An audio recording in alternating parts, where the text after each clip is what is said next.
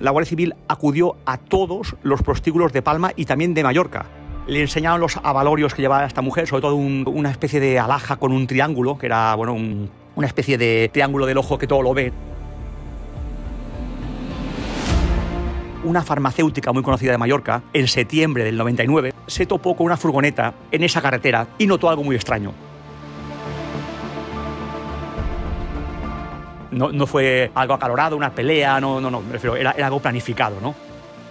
Tampoco nunca nadie denunció su desaparición, con lo cual es un misterio tremendo el de esta mujer envuelta en plásticos.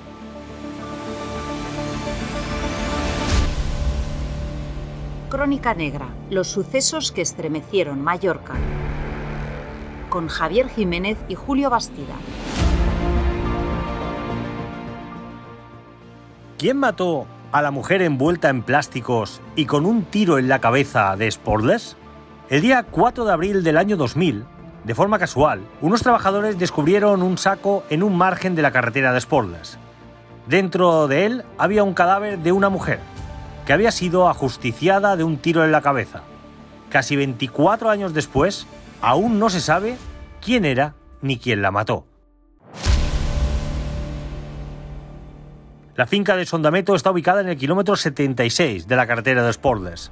Ese 4 de abril del año 2000, una cuadrilla de trabajadores del Ibanat estaba desbrozando el margen de la carretera cuando se toparon con un saco. Era por la mañana y tras abrir la cortina del baño y el plástico de unos invernaderos, los operarios se toparon con una escena dantesca. Una mujer momificada, con un tiro en la cabeza y una puñalada en la espalda. Ahora 24 años después, y pese a todos los esfuerzos de la Guardia Civil que se volcó en el caso, nunca se ha sabido quién era la mujer y tampoco quién la mató.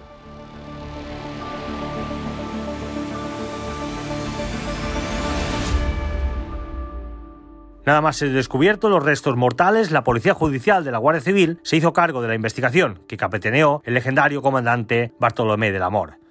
Los restos mortales fueron trasladados al Instituto Anatómico Forense de Palma, donde se determinó que se trataba de una mujer entre 30 y 40 años y de unos 67 centímetros de altura.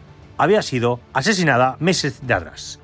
Javier Jiménez, ¿qué sucedió? Hola Julio. Pues mira, este es uno de los grandes misterios recientes en la crónica negra, en la crónica de sucesos, porque la investigación eh, fue realmente una investigación mm, exhaustiva que no dejó mm, prácticamente ningún margen de error. Como bien has dicho, la llevó a cabo eh, el gran eh, capitán del amor, ¿no? que es era un, tremendo investigador. Y, yo recuerdo que incluso había la sospecha de que esta mujer era prostituta y la Guardia Civil acudió a todos los prostíbulos de Palma y también de Mallorca, lo cual es una labor ingente. Eh, era algo tremendo porque hay muchísimos prostíbulos y muchísimas mujeres que se dedican a esto, con lo cual fue una tarea titánica. Una a una eh, fueron contactando con todas las mujeres, le enseñaron los avalorios que llevaba esta mujer, sobre todo un recuerdo, eh, una especie de alhaja con un triángulo, que era, bueno, una especie de triángulo del ojo que todo lo ve, ¿no? Es, una figura, un símbolo cristiano usado en la iglesia. Y esa, esa alhaja era, era la pieza clave para, para encajar el puzzle, ¿no? Desgraciadamente, ninguna mujer lo reconoció, nadie supo nada de, esta fallecida por tanto se descartó que fuera eh, una prostituta, pero en cambio tampoco nunca nadie denunció su desaparición, con lo cual es un misterio tremendo el de esta mujer envuelta en plásticos. Vestía con un sencillo jersey de Zara, un pantalón de mango y unas botas negras. Llevaba encima un collar, unas pulseras y ese característico triángulo con el ojo que todo lo ve, que nos ha comentado Javier, un símbolo cristiano usado por la iglesia en sus primeros años. ¿Se va a llegar a saber algún día quién era esta mujer? Bueno, ahora realmente ya es muy complicado. Eh, aquí hubo una, una declaración clave que fue muy curioso porque mm, esta mujer apareció, eh, si no recuerdo mal, en abril del 2000, ¿no? Eh, entonces, cuando aparece el cuerpo, que no se sabe quién es, eh, la Guardia Civil hace investigaciones y eh, resulta que una farmacéutica muy conocida de Mallorca, en septiembre del 99, o sea, meses atrás, se topó con una furgoneta en esa carretera donde luego aparecieron los restos y notó algo muy extraño.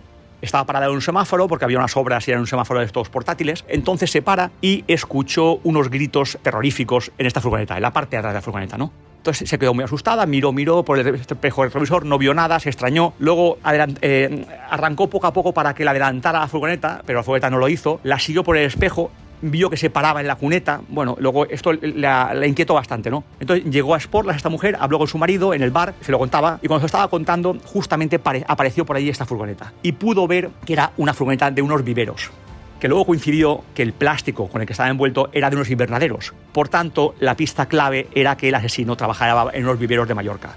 Como ocurrió con las prostitutas, pues también acudieron a todos los viveros había varios personajes que trabajaban allí, incluso algunos, algunos propietarios, que tenían antecedentes por delitos sexuales, que fueron los principales sospechosos, pero al final no se pudo aclarar nada, el caso sigue abierto y lo que está claro es que el asesino trabajaba en los viveros y quizá todavía lo hace. Javi, ¿se, pudo saber o averiguar cuál era el motivo de esta muerte? ¿Se supo si era un tema sexual, si era un tema de robo? No, eh, nunca se averiguó. Lo que tenían claro es que querían eliminarla rápidamente, porque la apuñalan por la espalda y luego le disparan en la sien. Es decir, fue un ajusticiamiento, ¿no? No, fue algo acalorado, una pelea, no, no, no. era, algo planificado, ¿no? Lo curioso es que esta mujer es como un fantasma. No, no tiene identidad, no tiene rostro, nadie sabe quién es y a estas alturas parece bastante complicado que algún día se esclarezca el caso. Pues seguimos sin saber quién mató a la mujer envuelta en plásticos y con un tiro en la cabeza de Sporlas. Sucedió el 4 de abril del 2000 y se lo contamos en ese programa. Javi, gracias. Un abrazo, Julio, gracias.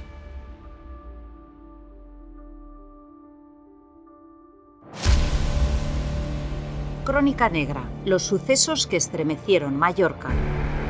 Un podcast de última hora editado por Ainhoa Sanso.